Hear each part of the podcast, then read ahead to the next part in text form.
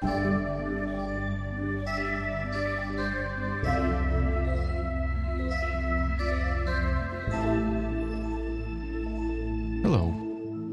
Hey. Here we go again. This is biweekly number 23, right? Uh, host is still here. It's me, Dima Malenko. I'm Slava Rudnitsky, and that's season two of Biweekly Cast. Hey. Yay, in number 23. And is it coincidence that I will try to kind of break our usual routine and kind of have try to have two mini topics for today's discussion? I guess that's because my mind is in a bit of a disarray and I could not come up with a solid one topic for, for the uh, for the whole um, time we have allocated for this discussion. Let, let's see how it goes. Sure. Well, we haven't tried many topics in English speaking season yet, so why not? Uh, th- that's what I thought. That's what I thought. I have, well, is it, is it fair to say that I have a couple of bits of follow up? Technically, it's supposed to be our follow up, but somehow it ends up to be my follow up.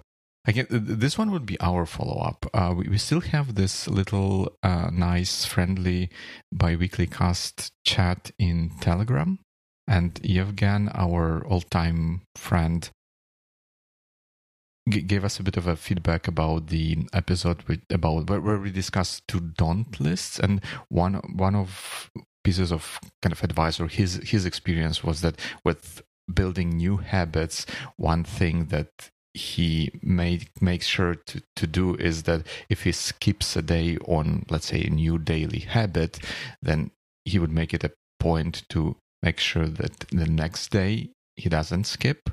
And he also doesn't blame blame himself for for the past missteps. Let's let's put it this way. And just okay like yesterday is yesterday. Let's let's focus on on what's today and let's not make up for what was was missed yesterday. And i think that was such a such a great articulation of how we can get in the way of building uh, new habits for ourselves if we, when we try to make up for missteps it can ruin this whole thing very quickly It does sound reasonable. The only thing that doesn't kind of give you an allowance to skip every other day. it it does technically but hopefully that there will be other guardrails to help you not, not to fall into that pattern. But but hey look if this is a new behavior if you do that every other day isn't it anyway better than not doing that thing at all? Mm. I think in this case, probably you have just misscheduled how often you have to do this uh, sort of thing, and every other day can be a plan actually. But yeah, but i guess like to, to me still the, the key idea would be not to try to make up for like past and like focus on what what you can do today and to tomorrow to go in the direction where you would like to go. Yep. thanks thanks you again for for this um, bit of advice and bit of feedback. Love that. And one, one more thing. In in the last episode i think we discussed or i was com- was it in the last episode? I was complaining about the new safety posters in London Tube, which It was last episode, thought were, were, were egregious. I did like working um, on on the preparing the episode for publishing and working on the notes. I did a little bit of research about that, and turns out turns out that that was a kind of intentional thing. Uh, the uh, Transport TFL, Transport for London, they commissioned new set of safety posters from the same artist who did the previous set, which I liked very much, and they kind of change the design language for that to make it more futuristic and stuff like that. And lo and behold, there are many more uh, posters from from from these new series that appear around the underground. And now I'm not as bitter about that one as I was initially. I think together, like when they're um, presented as a series, they kind of start making more sense Hmm. than when I, I, looked I thought that the thing that irritated you in that poster was just the way it was compiled and the design. And if I remember correctly, you were saying that the previous posters were very aesthetically appealing to you, and mm-hmm. the new ones are not, and but they're still made by the same designer, right? Yes, yes. I, I will link to to to to an article and I linked to it in, in the show notes to the previous episode where they explained what they tried to convey with those new posters. Mm-hmm. I think that the, the, messages are still the same, like slow down, mind the gap, uh, hold the rail, and um, th- things along those lines. But they try to convey that in a more kind of modernistic, more futuristic, 3D like lookish way, which yeah, I'm I'm not a huge fan of, but now that it's not one isolated poster, but like a whole bunch of stuff done in that style, it starts making a little bit more sense. And also, we, I guess that that guy deserves um, some credibility for for doing different kinds of posters for TFL. Uh, for a long time, so maybe he knows something about how to, to do effective posters. Fair enough. And we know something about making episodes for biweekly. And this episode is going to be about two things, right? Right. And yeah, um, I'm I'm not sure if we should pre-announce both of the topics. but Maybe let's let's go with that. Like the one thing I wanted to talk about was about being effective participant in like meetings and different like work related activity or professional related activities uh, we, we have our little kind of secret thing going about how to facilitate some of this stuff. But here I, I thought that we might talk about being a participant in, in, in, in those things, especially participant with a little bit of insight and knowledge about how to do that kind of stuff effectively. And another completely unrelated idea, or or is it, uh, was uh, I wanted to discuss with you is working on long term projects and kind of nurturing ideas and kind of interweaving that into day to day working activities and how, how kind of organize oneself to, to make sure that the progress on long term projects is being made. Sounds really exciting. Let's get into it. And if we start with the first one, would you tell us how you got to this section of meeting? Not in facilitation, but let's say, responsible participation? Yes, I, I think, but as you would imagine, as, as we discussed multiple times, we have our uh, baggage of experience and, and knowledge and, and thoughts about how to organize things effectively. And when you engage in something as just a just a participant, as a contributor, right? You, you are being invited as a kind of as an engineer or as an maybe not so much as an expert, but someone to to contribute to to to the cause. You you also observe how the thing is structured, how it's organized, how is it is run, and every once in a while you would spot that hey, uh, this thing could have been done better and led to better, more effective, more optimal outcome, or maybe you can also spot things where you think that we are focusing on the on the wrong thing here. We in like maybe this this part of discussion is kind of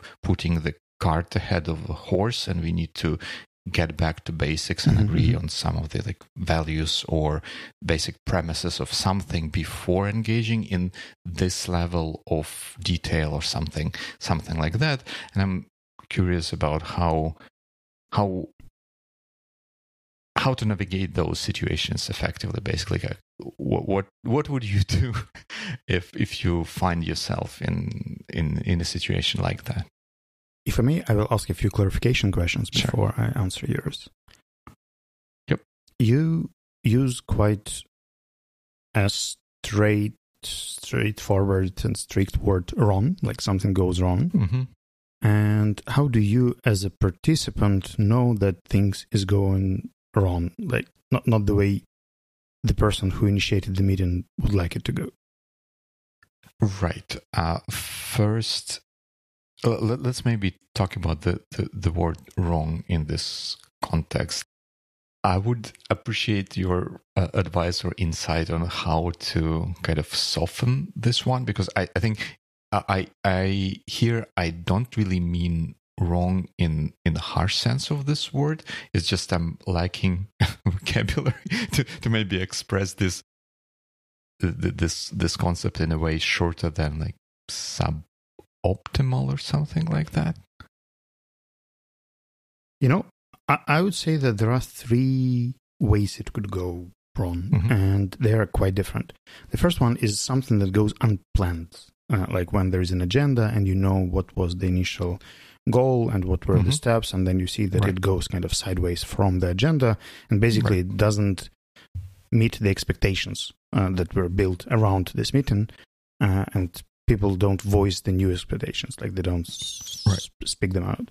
The second one is when something is actually harmful, like uh, we we get into a mm, not very constructive conflict, or mm-hmm. there is mm-hmm. some sort of manipulation, or we just deep dive into details that don't get us anywhere and just waste mm-hmm. time. And the third thing is that when we mm, are doing all the right steps, but we are not achieving the initial goal, like why we're here. We came here with an assumption that we, let's say, mm-hmm. should create an action plan. Uh, mm-hmm. but all our attempts and the methodology that was picked, uh, like we go along the agenda, but you can see that by the end of 45 minutes, we will not land on the mm-hmm. desired deliverable. And I, I, think that they are kind of different and different strategies could be applied. Yeah, oh, yeah, that, that, that's great. I think that that's really helpful, and we can uh, look look at the at this from from this perspective because, like, I, I, I do think that that that would be really really helpful. Maybe I would even go as far as to add the fourth and and you tell me if if it qualifies for the fourth uh, way of things going wrong like if let, let me first re- recall the, the the three that you offered. First, we we have an agenda, but then the discussion goes kind of diverges from from the agenda, and therefore we are making very little progress towards towards the thing. Then uh, the second thing was that we uh, get in in the weeds and discuss things that are not related to and uh, we can say not just related because it's very similar to something that goes on plant. When there is uh, an emotional element that doesn't mm-hmm. let us move on, we are basically stuck right. on a specific point and we can't move on because of a yep. conflict or uh, like difficulty. Arguing for the point of arguing, even if the outcome of the argument maybe not is not necessarily relevant to, to this thing. And the third one be we we are moving too slowly. We, we are moving through the agenda, but too slowly, right? And we uh, or maybe maybe the steps that were picked uh, in the agenda are not just taking us where we have to be by the end of the meeting. Like, mm-hmm. let's say somebody wants to approve the budget, but the strategy picked for the meeting initially, like mm-hmm. when six people present their parts of the budget and then we have seven minutes to approve it, is ineffective. And you can see that after right. the second presentation, it will take much longer if we uh, keep doing it this way.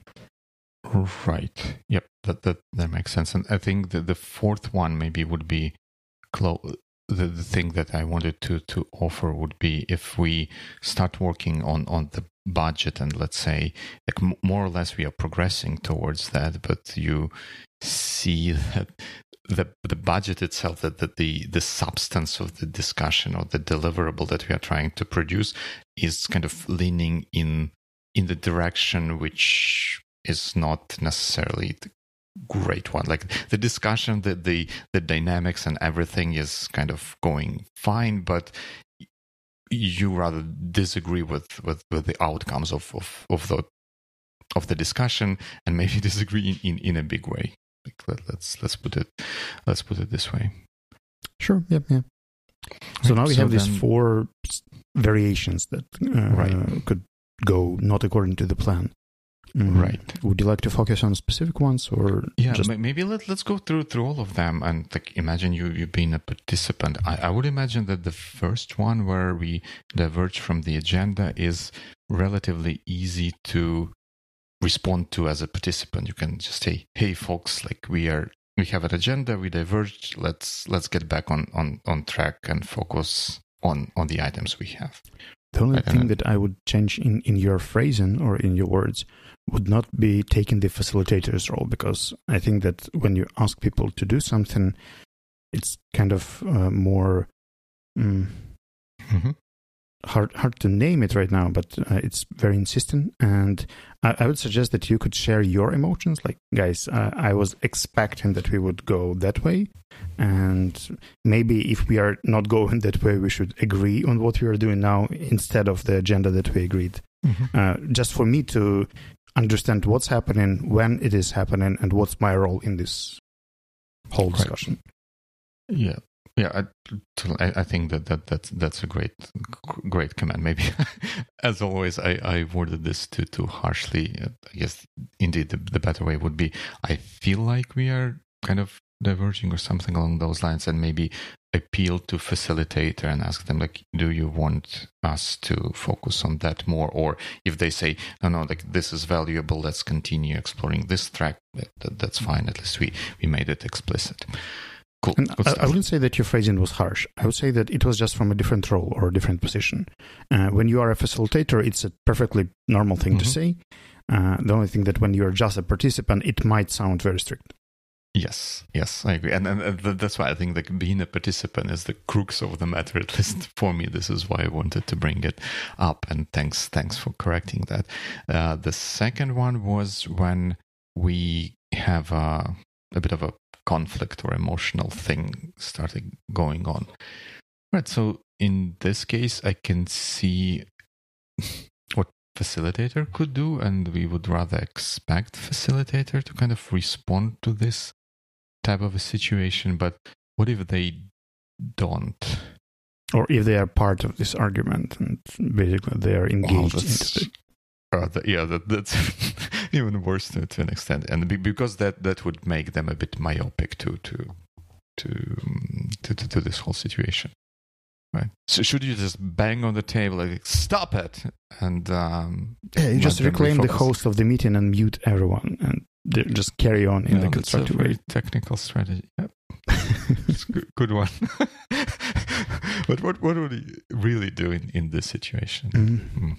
I think I would uh, wait for a pause when you know everyone has to breathe every now and then, and mm-hmm. whenever there is a breathing second, uh, I would just try to highlight what's happening from like as an observer of the situation. Like, guys, if I may, uh, I'll just see that this thing is happening.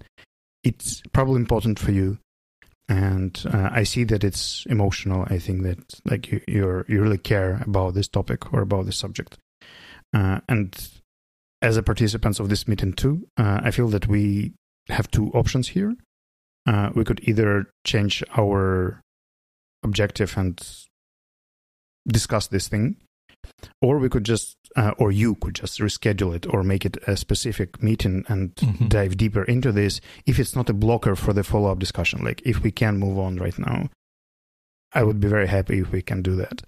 And uh, it would help all the other 16 people waiting in this room to feel more useful and effective. Right. It is yeah, kind that... of passive aggressive i think i should rephrase that. But the, the concept is here. Yeah to, to, to make productive use of time of everyone on, Actually, on the meeting. Uh, clarification question. Do you normally include any other business section in the agenda? Or is there an, any other business in the agenda of meetings that you go to? What, what do you mean other? It's just other? Like a catch all for everything? That's quite an interesting thing that I've noticed that some people in some cultures do. They would say, like, there are four items on our agenda today. Uh, we have to discuss this, we have to agree on that, and we have to confirm this. And then section four, 10 minutes for any other business that may come up mm. during the meeting. And uh, if there is such an agenda item there, if there is time allocated for this, it's AOB, any other business section, which is just a standard thing that add, is added to most of the meetings. If there is no any other business, we just leave earlier. But if there is, we can always uh, reschedule it to this. Like, guys, I see this point is important. Maybe we should push it to this AOB section and spend time there. And usually, by the moment we get to this AOB thing, people just cool down and they probably have, have vent out their emotions and they can move on even without the discussion. To be honest, uh, in, in in the circles I'm in, I don't think I ever had anything like that in in meetings agenda. There was like the the role of catch-all kind of played the idea like let's take this outside of this meeting and maybe get a specific group of people who would be interested in this question or who could really contribute to to the discussion and get them together to to decide but not the catch-all timing in the end of the meeting. I think it's a powerful tool especially when you work with a new group. Like when there is a huge risk factor and you see that there may be discussions that you don't foresee uh, when you plan a meeting. Like it's something that can go wrong you, you can include a bigger a- aob section to discuss things that could come up yeah i think that, yeah, that that's a, that's a great idea to have kind of a buffer in the end right because sometimes you may come up with things that you would like to explore a little bit more, maybe not too much more, but a little bit more. But in the end, after you go through all the necessary mandatory items, and then if, if the time, if we have some time left to explore that bit a little bit more, but then if we include that additional time into regular programming of a meeting, it can be useful. Hmm. So probably if there are some arguments or discussions uh, or off-topic things that happen during the same person's meetings. Like, uh, let's say I come to a manager's meeting over and over, and this situation has happened three times. I think that would be a signal for me to make a short one on one call, share my experience, and maybe suggest this AOB section as a tool for a meeting facilitator. I wouldn't do it during the meeting uh, because that that's not not my business. But if it's a repetitive thing and I come there and see it over and over again, I would make a suggestion like this. You know what? I I already have in mind one one of the meetings that I have to conduct regularly, which could benefit from something like this, from kind of buffer parking lot for good, valuable items to discuss, but items that would be detracting from discussing things that are on the agenda. It's good good stuff. Good stuff. All right. So th- th- this is kind of sold, right? You, as a participant, you would voice out and draw by this facilitator's attention that we are not spending our time productively and suggest them and, and the group to do something about it, including moving the the discussion completely out of the scope of this meeting or moving or it or delaying it until the specifically allocated time for this kind of stuff. The only thing I wanted to clarify here if this discussion seems emotional, I wouldn't name it ineffective or uh, unproductive or something. I would just highlight that I see that it's important for you. Uh, I would say, like, guys, I see that that's a touchy subject or that's something that you care about.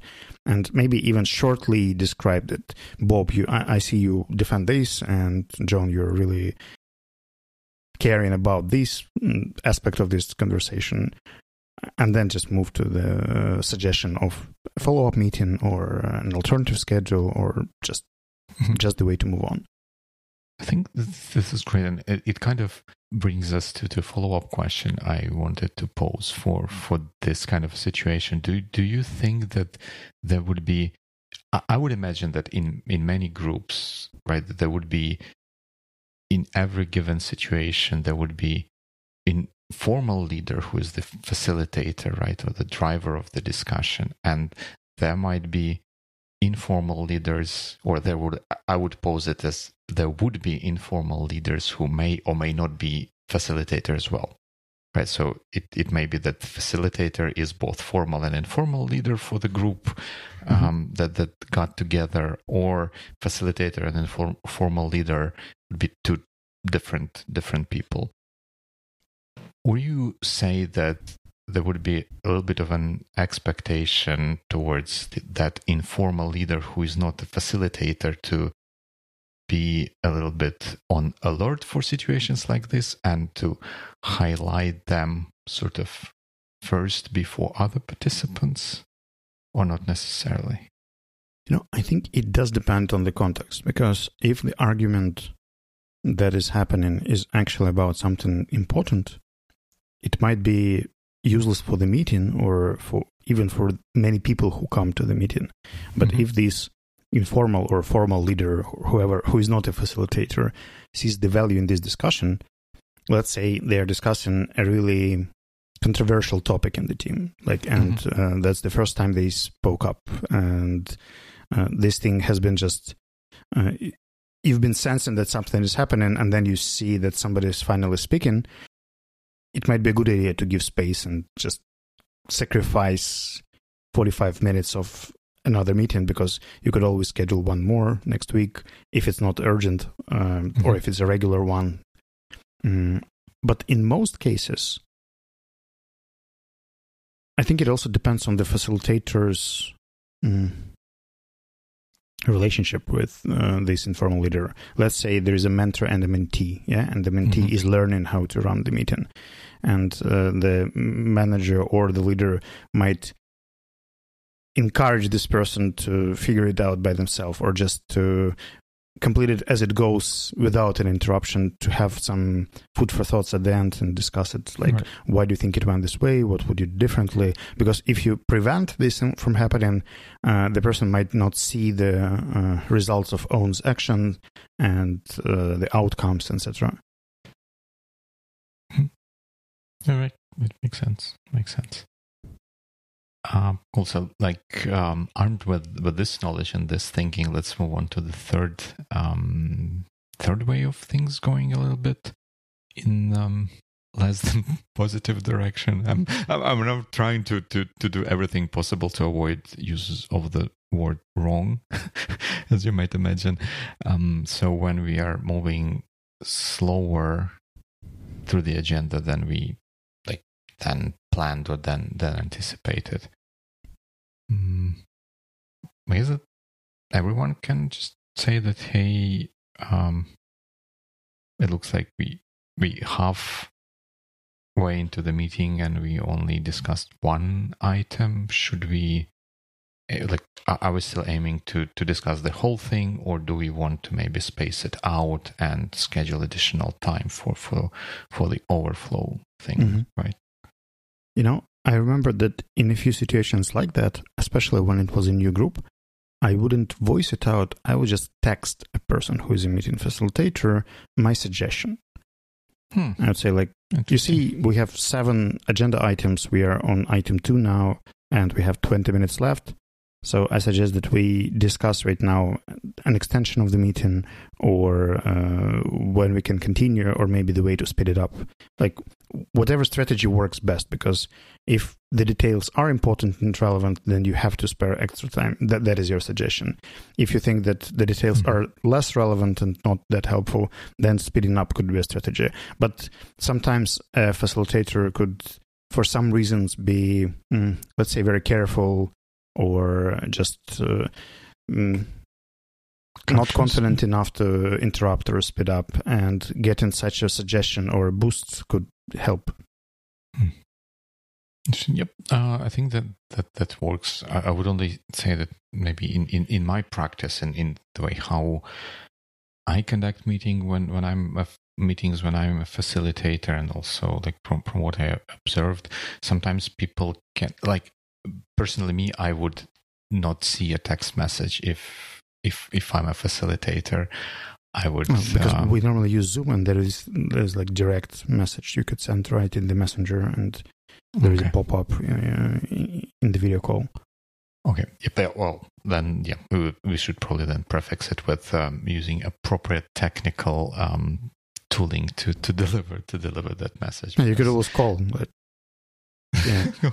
well, I would not even. I, I, I, would like if if I'm a facilitator, I would not respond to to a call as well. I'll just if, if it's a person who is on the meeting with you. no, like uh, I, I would not even look at the phone generally. I I think I, mm. if if especially if I'm a participant, I will check who, who's calling. But if I'm a facilitator and I'm driving the meeting, I guess I would just uh, drop drop the call uh, right right away. And I think like as as a facilitator, you might be sharing your screen and uh, getting well in Zoom. It would work, right? Because the Zoom's messages are not shared. Like Zoom UI is not not shared on the screen. But if you try to use other means of reaching out to person, you need to be aware that they, especially if they are sharing their screen, you, you should not expect them to uh, but it's still a suggestion that you could post then publicly in the chat because other p- participants are probably uh, more relaxed and they chill and they can see that. And whenever there is a next section or next person speaking, uh, then there will be this space like, guys, what if we do A or what if we do B? That makes sense. So, so you, you would suggest against raising your hand even in Zoom and then when you're given the floor ask like what the heck we are moving too slowly. I, I think that raising hand kind of gets people into more improvisational situation. And mm-hmm. when you suggest changing the dynamics or somehow influencing the meeting some people might feel threatened or uh, mm-hmm. especially the meeting facilitator who hasn't handled this yet and then it, it, might feel very awkward for this person. But when the person right. knows what it's going to be about like there is a message in the general chat uh, of the call then you can address it but you have like an extra minute to uh, shape your response to see whether it's a good suggestion whether you like what you would right, like to right, do. right, and i think it's just more uh, reasonable. That's why i would like initially do it just as a per- personal message if there is a technical way to do that, or in a general chat so people could see that. All right, here's like new context. Yep. Yeah, that, that that, that makes sense because that it it may seem as if you are trying to kind of quote unquote steal the role of um, the, the facilitator, or just kind of try to to to get into their place when that's not necessarily your intention. Cool. Uh, good stuff. So we know how to solve this one uh, now, hopefully, and then the the fourth one when the discussion itself, like or for example, the document or a contract that's being shaped in the discussion is just not going where uh, you would like to go, and not not necessarily as simple as that. You you just don't don't like, but you think that even the people who who are on on the call or in this meeting in this discussion if if they thought a little bit more or took like a step back and uh, looked at the bigger picture the context surrounding the, this work not not not the work itself they would see that hey maybe that that's the, the direction we are going is not necessarily optimal and and we need to um, switch gears a little bit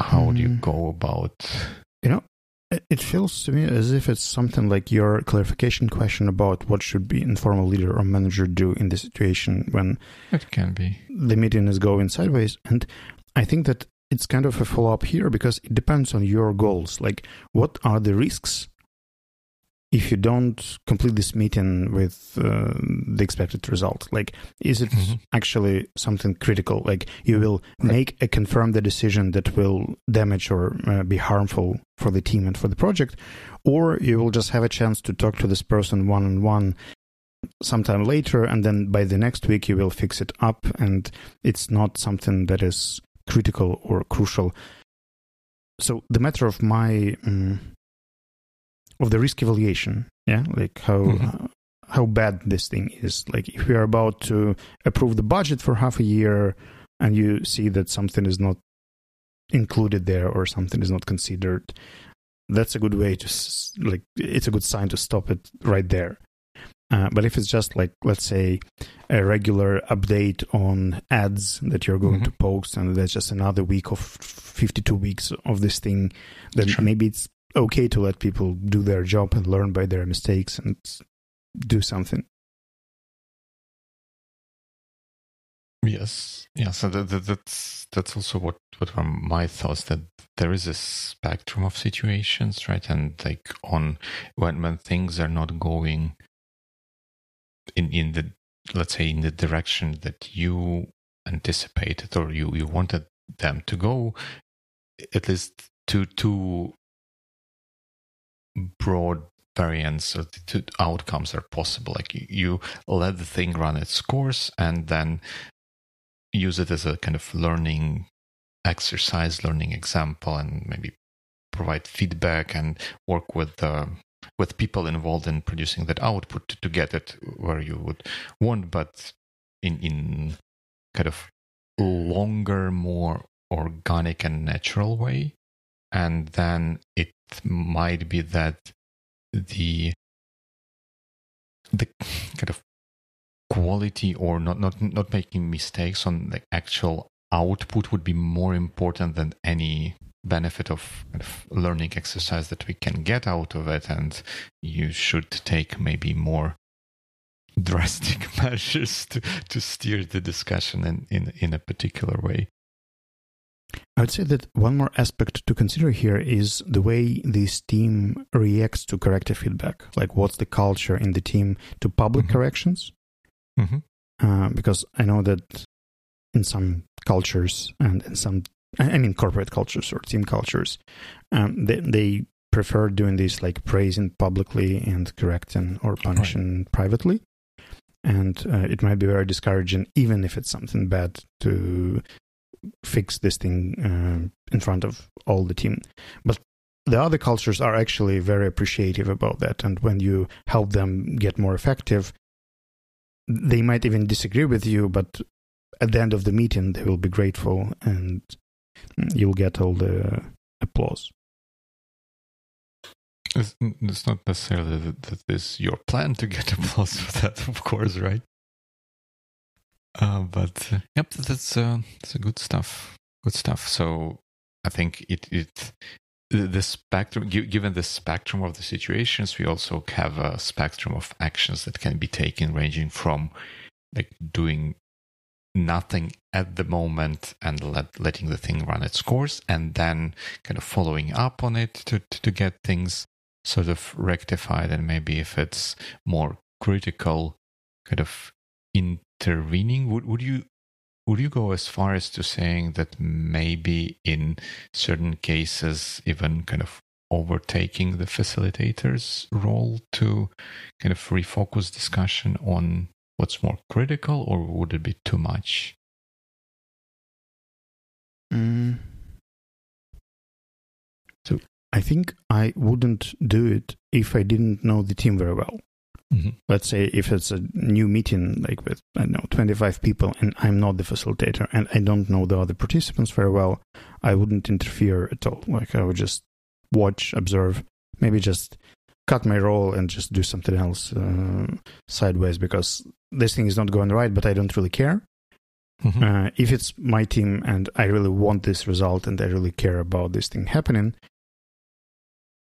then the, just measuring this matter of urgency like do i have to interfere right here right now uh, sh- can i give this person another 15 minutes to figure it out and see how um, mm-hmm. the situation unfolds from here or or just interfere uh, th- that's also fine like when i'm a meeting facilitator and someone comes up with a suggestion uh, I can always say no if it's unreasonable or if I would like things to go the way they're going mm-hmm. or if I see more value in the meeting going this way. By the way, has it ever happened to you as a meeting facilitator when someone would uh, interfere into the way you uh, run the meeting? Not not necessarily in the way I ran the meeting, but when I think I had something like this happen when the the thing we were discussing turned out to miss or omit some of the important considerations that s- somehow were either not not not necessarily accounted for in, in a complete holistic way in in the preparation for for this for this meeting and there i would not say that it kind of derailed the whole the whole thing. We just adjusted the or it, least the way how I responded to this, or like I agreed yeah, this may or may not be a gap, but given that this objection or suggestion was voiced, even if the goal of the meeting, let's say, was to approve something, get alignment to, to allow anyone to work independently, I would then say that uh, we, we will still go through what we have planned for now, but we would not aim to have this thing finalized. We will have a follow up to address this this question that that that was raised and stuff like. But that's a great example of a potential reaction. Like your concern was, would you take over the meeting or just make a suggestion mm-hmm. and let the facilitator decide? Your own example perfectly illustrates that the meeting facilitator is capable of either changing the aim or addressing right. the thing. So I think that's that's quite a good illustration. That's fair. All right. So we explored all the four different possibilities on the spectrum of situations. I think that was I'm great. not sure you were expecting to go that deep. no, but th- th- that was great. This is why I love talking and discussing things with you so much because you bring structure to them. Because the things that I may start with a little bit of a kind of emotional attachment or something like that, you very quickly say like, hey, let, let's look at this from the lens of one to three. And it makes a lot, a lot, a lot more sense than just trying to attack this whole thing as a big blob. Thanks. Thanks for doing that. That's a great case, by the way. I never thought about this consciously. Like, I, uh, I'm quite often a meeting participant and I can feel irritated about stuff. I never had this figured out even for myself. There, there were some intuitive reactions I would do, but right now, I your question brought some structure to me too. All right, cool. I'm uh, glad to hear that. Let's see if the second topic will be as productive as as this one.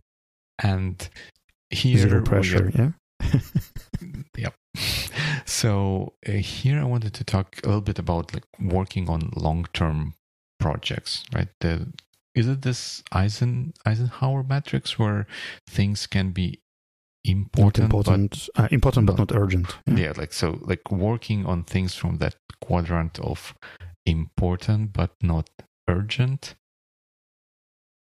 how do you do that? Like how do you balance well not necessarily how do you how one would can go about balancing that against their day-to-day work? Because i think the, the the challenge there might be that for other types of work especially important and urgent it is a lot easier to articulate the outcomes and the value that can be created by that work and it makes it easier to jump into that straight away.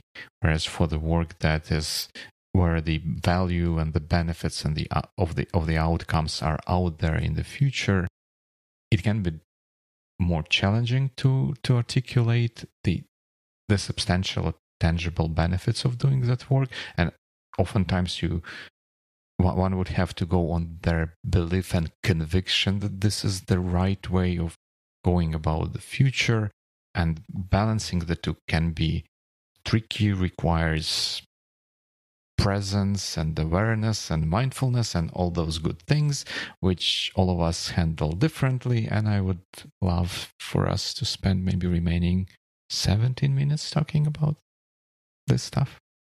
If you don't try. mind of course. We could always do 20, 22? Yeah. Yes, yes, we are flexible here. Do you think we could uh, make it a bit more contextualized? Like, let's imagine a guy named Josh. And the way I understood your case is that mm-hmm. Josh gets a lot of important and urgent stuff, gets some urgent, not very important, but very urgent stuff, and doesn't right make to this quadrant with important but not urgent because it's kind of harder to prioritize because there are a lot of urgent things. Most of them are important. Sometimes it's hard to distinguish between them but they're urgent and people wait for some reactions or answers or solutions or something. Right. Yeah i think that that, that would be a fair way of approaching this. Like yeah we, we have josh who who has I not, not only ideas of his own, but also ideas kind of confirmed with, with other with other people. Like this is the grand goal that we are kind of going towards. But then at the same time, he's also kind of bombarded with kind of regular quote unquote stuff to to be done, which is not. It it may it's uh, like most of that stuff is kind of urgent. It may or may not be important for Josh to do that. In, in, what I mean by that, it's not necessarily important that specifically Josh does it. He could maybe redirect or kind of bounce those things and say like, "No, like, uh, sorry, I cannot help with this," and it like the, the world will will not burn in ruins after that. Like something like the the, the, the usual stuff, right? That when when you are in, in, in the workplace, you you you typically would get a whole bunch of stuff like this. Yeah, that sounds very and, familiar to me. I think that the first thing that comes to my mind is time tracking and then just scheduling time to analyze the mm-hmm. factual information, how much time Josh has spent doing different kinds of work and categorizing it even using this Eisenhower's matrix uh, would still do it. Because for me, for instance, it's really hard to estimate the meetings. Like some meetings, you just have to come to. Some of them are regulars, and they're really difficult to judge. And then pumps, you don't have twenty percent of your business time because these meetings have just happened, and it was not really your choice whether you come or not. You have to attend, mm-hmm. and then what happens with the rest of the time is a mystery, and quite often people um, assess it in a very emotional way. Like you remember the last things or the most emotional things, but mm-hmm. you don't remember the details. And having this picture in front of your eyes, like how much time you have actually spent there, could be a valuable thing to, to start with. And then I would probably, if I see the results of this time tracking, I would talk to Josh and ask what are Josh's priorities? Like, is it the way it should be, or something shouldn't be on this list? And then just try to reverse and see how these things ended up in the task list. Like, were they delegated? Did they uh, did Josh volunteer doing these sort of things, or um, there is someone who delegated them to Josh and Josh couldn't mm-hmm. push back? there are multiple scenarios there how you can get into not your tasks, yeah, or some things that are not your priorities, but you still get them on the menu. Right. So what we suggest is that the one, one of the approaches, let's, let, let's put it this way, could be that you first track how, like uh, Josh tracks how he spends uh, his his time and then when actual data on that doesn't match his expectations or plans he tries and does some corrective actions to make sure that he does more of what he thinks he should be doing. The way it could look in your calendar in my calendar in josh's calendar is probably more planning time mm-hmm.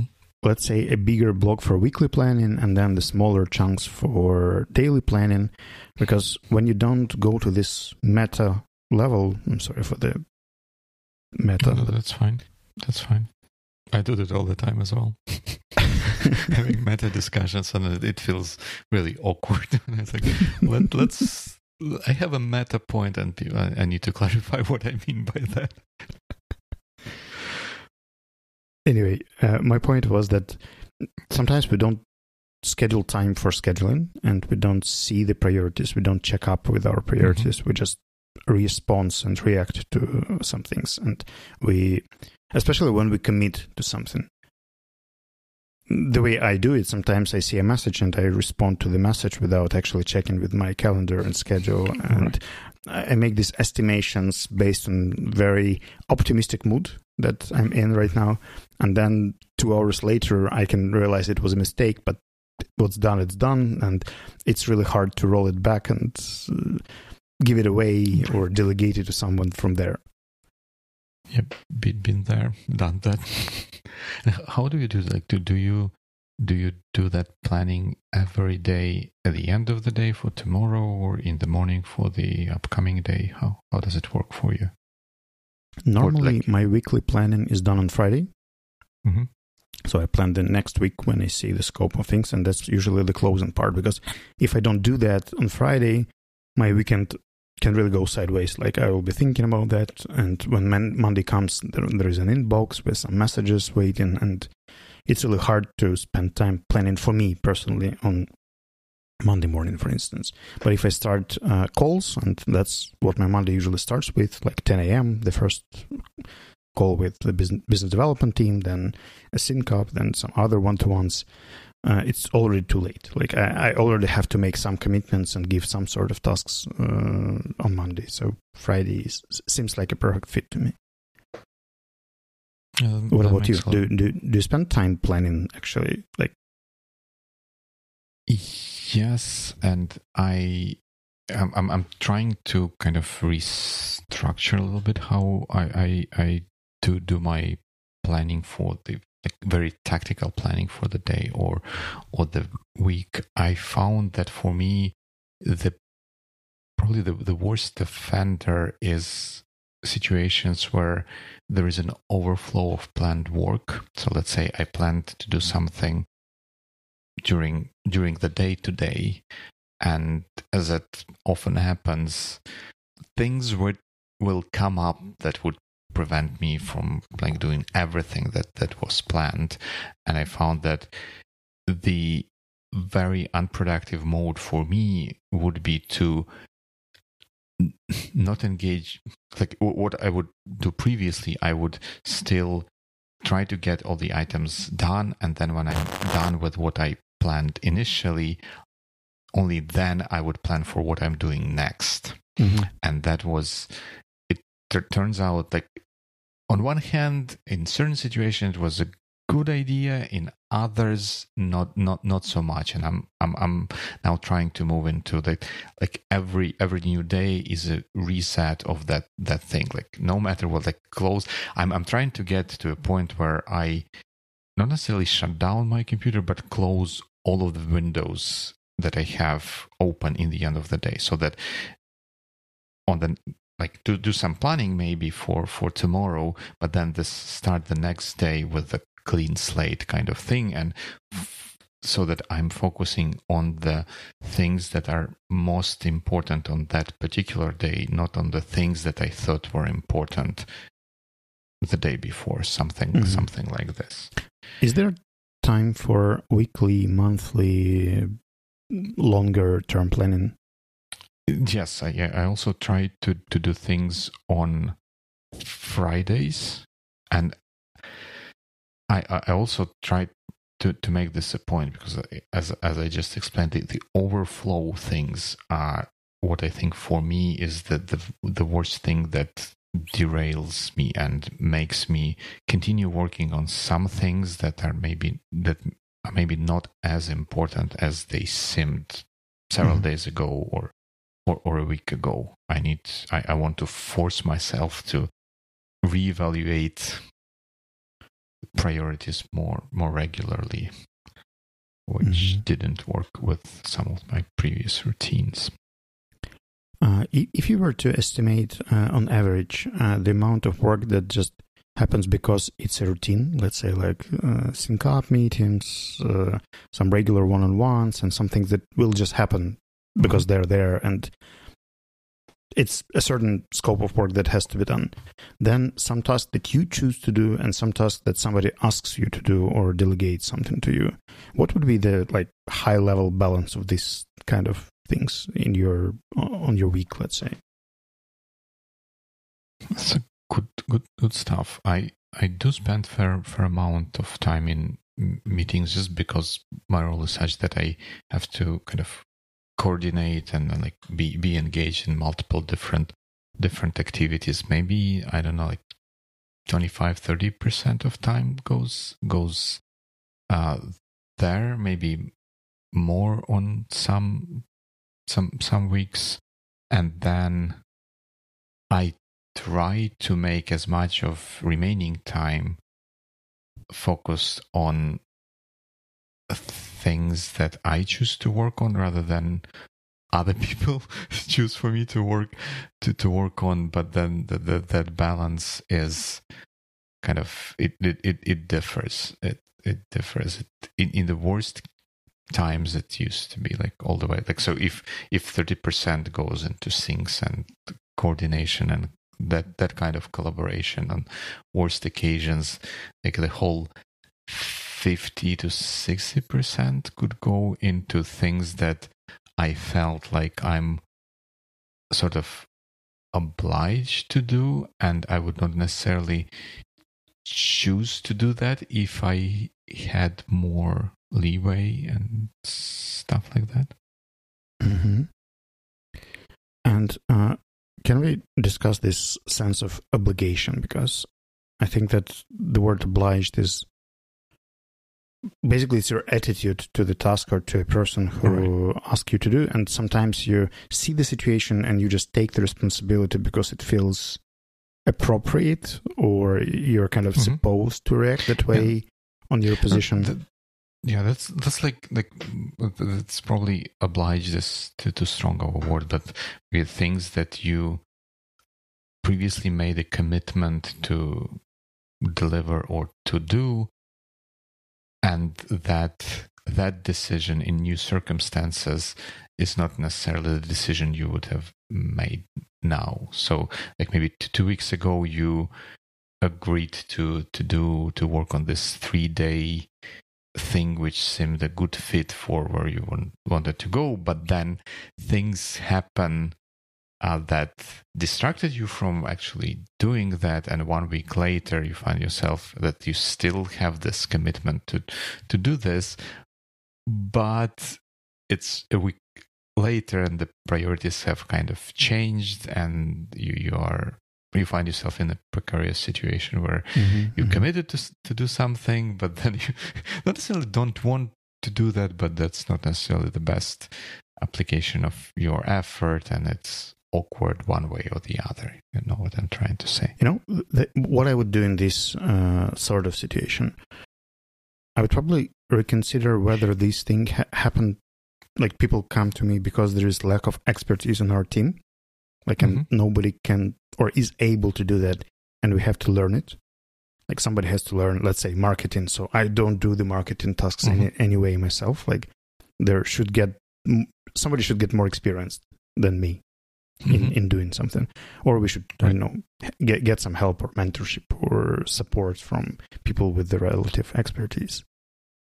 Mm, the second thing, whether what's the procedure for me to take the incoming task like whenever i make a commitment to do something is there right. any kind of internal checklist like when i add it into my task list what sort of questions do i answer before i promise to, to do it like uh, is it okay to say like give me two hours and i'll be back with the response like or can we discuss it like tomorrow and uh, i'll let you know whether I can help or not.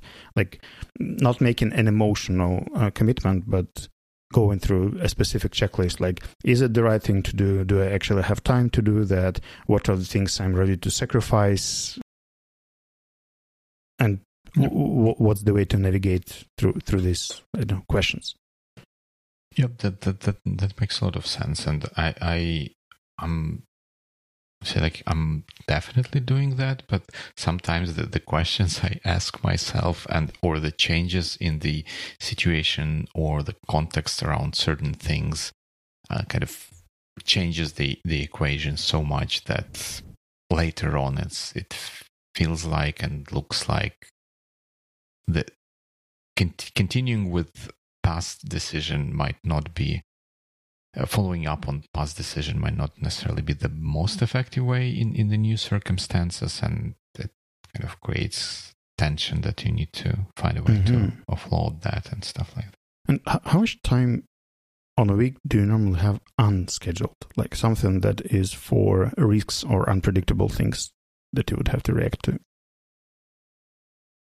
I don't know. Well i i I I don't know how, how will you plan for for such a thing? Because I, I I know that we probably should do that, but I I didn't manage to find a practical way of doing that for for myself. if you remember two weeks ago, I showed you my calendar and I was complaining about yes. some things that were just happening to me after my uh, short vacation. I came back and kind of sorted it out. So mm-hmm. my calendar now, for, that's my next week, looks much more available and it's a repetitive thing. So there is a lot of breathing space and I, I can fit quite a lot of tasks that I don't schedule or don't choose to do in here because basically I have like Thursday a focus day with no calls and no meetings and I can decide either on Friday or sometime closer by this day what I'm going to do about all this unscheduled time. There is always something to do. Like the, the list is huge, but uh, mm-hmm. I get to choose the the thing even the day before, like uh, because the context is very changeable. I can't decide on Friday what exactly I'm going to do. I can set up some ideas and thoughts, like what would be nice, what seems nice on Friday, but it's okay to change the priority by Wednesday. And right, but but then you do, do you have you you don't? It doesn't sound like you plan this Thursday to be an overflow kind of buffer time for unexpected things. It's just the time you have to. to it's time to for intentional work, work like whatever right. I choose to do, and uh, then it's about the time estimates. Like how many tasks do I take uh, for the week? Mm-hmm. Then I look at my inbox. I see like, all right, these three are cr- critical. Like I have to do them this week. The others are just uh, desirable. Like if I manage to do that, I'll be more than happy or if I can show some progress. I don't have to complete them, but I'd like to touch on them and g- get some progress or some traction, not, not necessarily complete them. And then there is the third category that will come up, like some calls that will be scheduled, mm-hmm. and somebody will ask for supervision, for feedback, for my interference into something. And uh, basically, these three kind of categories of tasks will be substituting one another depending on the priorities but usually the top three are like th- that's what i do on friday. Friday is the time to choose like what actually must happen according to my vision right now. Sometimes i can change that because you can't foresee everything but like let's say eight cases of ten three tasks are done. Hmm. Hmm. It makes sense. I think it, it would it be fair to say that it is similar maybe at least in spirit to idea of protected time and you know that this this is the time you created for yourself and you will make a sort of explicit decisions about how you use that time when the time comes to, to make to make this this decision right? It's like a day that starts without a meeting yeah? You don't jump uh, on the first right. call or on the first thing to do. You just come to the table, you look at your scope, you can see what's there, you can see your commitments, you can see the timing that is there available for you. And then what you mentioned, you choose what you're going to do. And if you're not doing something that other people expect you to do, then that's the first thing I do during the day. I inform them about some delays or change of context or something because it happens to me all the time. Like, let's say on Monday, I agree on something with my sales manager. And then by Wednesday, I'm overwhelmed with the situation. Something has changed. We've spent, I know, extra six hours doing the finance work and uh, working with new limitations by Ukrainian National Bank or something mm-hmm. along those lines. And I don't feel uh, as if I can complete all the tasks that I planned for the week because, like, this thing has come up. And uh, I'll just spend uh, part of my Tuesday or part of my Thursday, uh, this focus days time, uh, informing guys like things have changed. Just letting you know. Mm-hmm. I, I do remember about this. I, I'll do my best finishing it next week. But if I reschedule it more than twice, that's usually a signal that it's time to give it away to someone. Yeah, that, that makes a lot of sense. That makes a lot of sense. I I, I try to keep my mornings um, as a sort of protected time, but uh, I think connecting it to the previous bit that I tried to explain, the overflow things kind of, kind of goes goes against this this idea because if I do not make conscious or kind of mindful decision about all right like this is the protected time to, to focus on something what would that be if i continue flowing with things that i didn't manage to finish yesterday? This is how the whole idea kind of breaks well, good, plus, good probably stuff. one more thing that is worth mentioning that some of the projects, when you mentioned the first uh, topic, when you said longer term projects or something that doesn't have any deliverables, like working on a strategy or improving the mm-hmm. architecture or refactoring sort of work mm, that has long lasting outcomes and basically it's like a project, it's not like a task uh, is harder to get into your uh, week or into your routine or into your life. And I think this is where it gets more challenging because when you commit to a task, it's like plannable. You you could fit it into the calendar. You could fit it on the day. But if it's a regular commitment, like you commit to come to specific meetings, you commit to do a certain amount of work on a weekly basis for for a team. Mm-hmm. Mm, these kind of things are different sort of planning material. You basically have to cut off your boxed time or uh, time that you right. picked and sacrifice it for this sort of things. And this is where it's like probably double risky. Yeah, yeah, it should, should be definitely a sign to whoa to say that hey, stop. Like something doesn't look right here. Let let's see what what's going on and how to correct that. Yeah, good, good stuff. Good stuff. Thanks, thanks for the discussion. So looks like we've managed to go through two of the many or not so many topics today. I would say they were medium rare, like like a fair, good steak. Fair, fair size. Right. Uh, good, good stuff. Then thanks thanks for for the great discussion and i guess i'll see you in in a week or in two weeks in two weeks for a book club, I believe. Yeah, that would be a good book club, and we are going to talk about the book called Courage to Be Disliked by. Oh, I already I have a lot who. to ask and then tell you. All right, yeah, let's let's go for it. Should be an interesting, interesting discussion. Tune in in two weeks. Yeah, good weeks. Good weeks.